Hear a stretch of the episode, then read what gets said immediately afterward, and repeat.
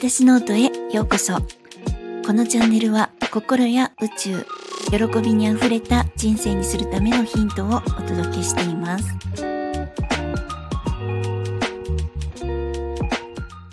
皆さんいかがお過ごしですか？ゆみです、えー、本日のテーマは心の安全基地についてです。で何のことだかよくわからない方もいらっしゃるかもですね。えー、ここ最近ずっと自己需要と慈愛のことをテーマとしてお話ししていますが、引き寄せイコール慈愛ができているかっていうことになるので、究極は本当に自己需要がめちゃくちゃ大事で、そして本当にそれができているかどうかっていうことになります。で、実は自分を整えて、まあ、引き寄せを起こすまでの流れとしてなんですけれども、自分を整えるという取り組みで、まあ、一番大事なのが自己需要、慈愛なんですね。どんな自分でも OK。どんな自分でもそのままでいい。で、これをどんどん自分でちゃんと満たしてあげることで、ああ、このままでいいんだって肯定されているということをしっかりと、感じることができて、で、体の芯から満たされていくんですね。まあ、あったかいお風呂に入って、本当に体の芯からもうじんわり、ああ、あったかいって思う、あんな感じなんです。で、こうやって自己需要を続けていくと、それが確かな自己肯定感に変わっていきます。ステップアップですね。で誰かが他人が家族が認めてくれたから OK ではなくて自分が自分のことを誰に何を言われようとも何を思われようとも自分がちゃんと自分を認めるっていうことですね。で、これができていると、ストレートに生命力を、まあ、人生に生かすことができるようになります。で、幼少期に両親からの愛と教育を温かく与えられていた人っていうのは、自分でこれをやらなくても、すでに自己肯定感が育まれているっていうことなんです。なので、見方を変えると、自分の生命力、エネルギーをちゃんと使うことができている人っていうのは、まあ、自己自己需要ができていて、そして自己肯定感が高く、自己信頼もあるっていうことなんですね。そうするとほぼ思い通りの人生を進めていたり、あのまた困難が発生してもそれなりに立ち向かったりできるということになるんですが、自己需要がちゃんとできていないままでいると、まあ、困難が発生してしまうとですね、自分を責めてしまったり、まあ、やっぱり自分がうまくいくはずないよねって、やっぱり探しが始まったり、なんかこう、いつも疲れていたり、なんだか何がしたいのか、何が幸せかがわかんなかったりします。で、あとは人の言うことが素直に聞けなかったりって、あの、これは不思議でですね、あの、この人の言うことが素直に聞けないっていうのは心の内側にいろいろ隠れているんですね。なので、まあ、結構大元を探すの難しいなって思っているんですけれども、まあ、親への反発が投影で出てしまっていたりとか、あとは自己肯定感の低さから自分が正しい自分が分かってるっていう気持ちがあったりあのまた自信のなさとか無価値観を隠すための言動だったりすることもあります。まあ、あとは被害者意識が隠れてたりもします。なのでこれはあの結構見つけるのが大変です。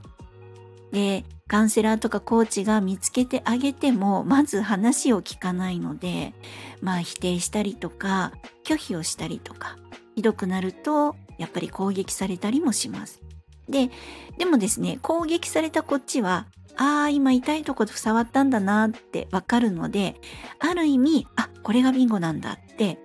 思うんですね。なので通常のお医者さんで言うと病名というか病巣が分かったって感じでしょうか。あ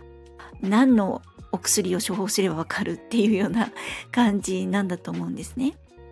でも当の本人は本当に嫌なんですよね。だから怒る。そしてだから攻撃的にもなるし反抗的にもなるって感じなんですね。なので、まあ自分で見つけられればそれが一番無難なんですけれども、あの本人も気づかないですからね。なので、やっぱしこう自分の心、まあ、内面にちょっとだけ耳を傾けて自分の中に、まあ、そんな要素はないかなっていうのを見つめてみるって感じです。で、あの、そういった、まあ、ちょっとネガティブな要素とかもですね、まるっと本当に含めて、今まで生きてきた中で、そうやって頑張ってきたんだよなとか、しんどかったよねって寄り添うっていうことになります。もう否定したりとかなくしたりとかじゃないんですね。そうそう、これがあったから頑張ってきたよねっていうことで、それもまるっと受容するっていうことなんです。で、こうやって自己需要ができてくると、自分の中が満たされていくので、心の中に安全基地ができて、安心安全の中でいろんな行動や選択ができるようになるんですね。そうすると自分自身があんまりブレなくなります。で、今までは自分の中の頭のおしゃべりに振り回されたりとか、エゴの声ですね。あとは他人とか誰かの声や顔色を気にしたり、それらに反応したりって本当にもう忙しい精神状態だったのが、こうスッと落ち着いてきます。まあ、要するに、えー、自分自身のことを俯瞰もできるようになって、そしてブレなくなって、だから落ち着いてくるっていうことになるんですね。何があってもちゃんと自分に立ち戻ってくることができるようになるんです。で、頭の中のおしゃべりに気づけるようになったり、それらに振り回されなくなると、本当にやりたいこと、好きなこと、欲しいこと、叶えたいことが頭のおしゃべりなのか、それとも本当の自分の欲求なのかも判別できるようになってきます。そして本当の欲求、本当の夢をしっかりと願うことができるようになります。ああ、こんな人生にしたかったんだよな。こんなのが私にとっての幸せだったんだよな。今まで大変だったな。よく頑張った。ってちゃんと捉えられるようになるんですね。でそうするとエゴとか見せかけのものに邪魔をされない純粋な自分の欲しいもの欲求ですねウォントに気づけるようになってそっちに向かうことができるようになります。あとはエゴでない純粋な思考ですね。本当に欲しい世界に意識を向けることで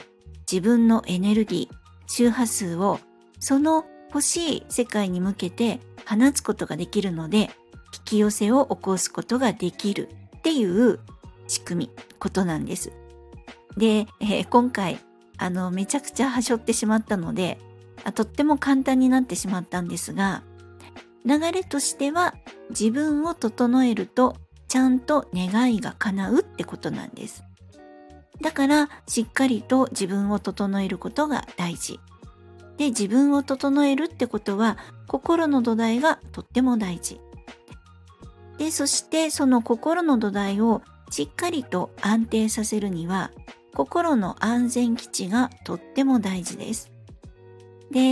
えー、自分の安全基地のためにも、そして、えー、自己需要というのが大事ですよっていう話なんですね。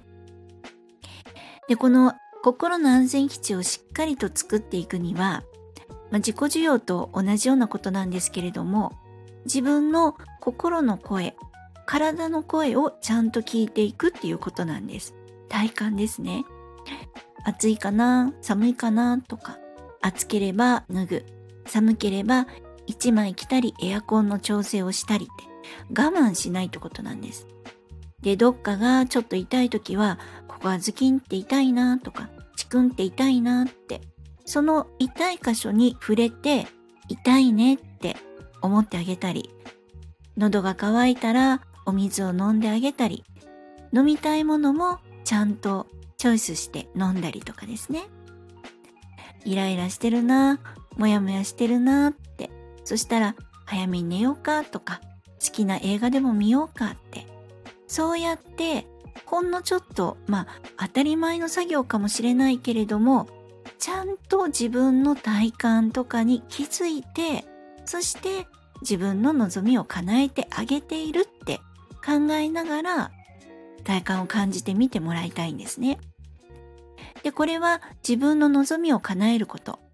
自分に寄り添うことで自分を大切にすることの本当に第一歩なんです。でこういった現実的な行動も含めたくさん自分に寄り添っていきます。これが自己信頼につながります。で本当にあのたまに連絡してくる恋人じゃなくていつでも自分のことをよく知っていていつも近くにいてくれる。いつも自分のことを一番に思ってくれている恋人。ああ欲しい言葉を言ってくれるって感じですね。そういった感じで自分に接してあげるんです。そうするとですね本当に小さな声自分の内側から発せられる小さなウィスパーボイスに気づけるようになります。でこうやって安心で安全な状態を自分で作っていく。もう誰かにお願いするのではなく誰かに依存するのではなく自分でちゃんと寄り添ってあげれる。でこの体験はですねこの経験はしっかりとパートナーシップや親子関係にも生かすことができるのでおのずと自分の周りが幸せになりそして、えー、自分も幸せになっていく。っていう構図になるんですね。で自分の内側に不平不満ネガティブな思いが少なくなってくると外の世界も同じようにそれらが減ってきて自分が気持ちいい世界で生きられるようになる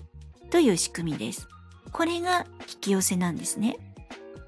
という、えー、今日はざっくりとした流れでしたが自己需要と安心安全という心の安全基地についてのお話でした。でこの心の安全基地を整えていくと実は、えー、潜在能力潜在意識のところの力ですね。あとは生命力をこの世界で、まあ、ドッカンと 花開かせることができます。またそのお話を、えー、続けていけたらなと思います。えー、今までの配信や今回のお話でわからないところがありましたら、ぜひコメントやレターいただけると嬉しいです。そして、いいねやフォローもしてくださるととっても嬉しいです。えー、本日も最後までお聴きくださり、本当にありがとうございました。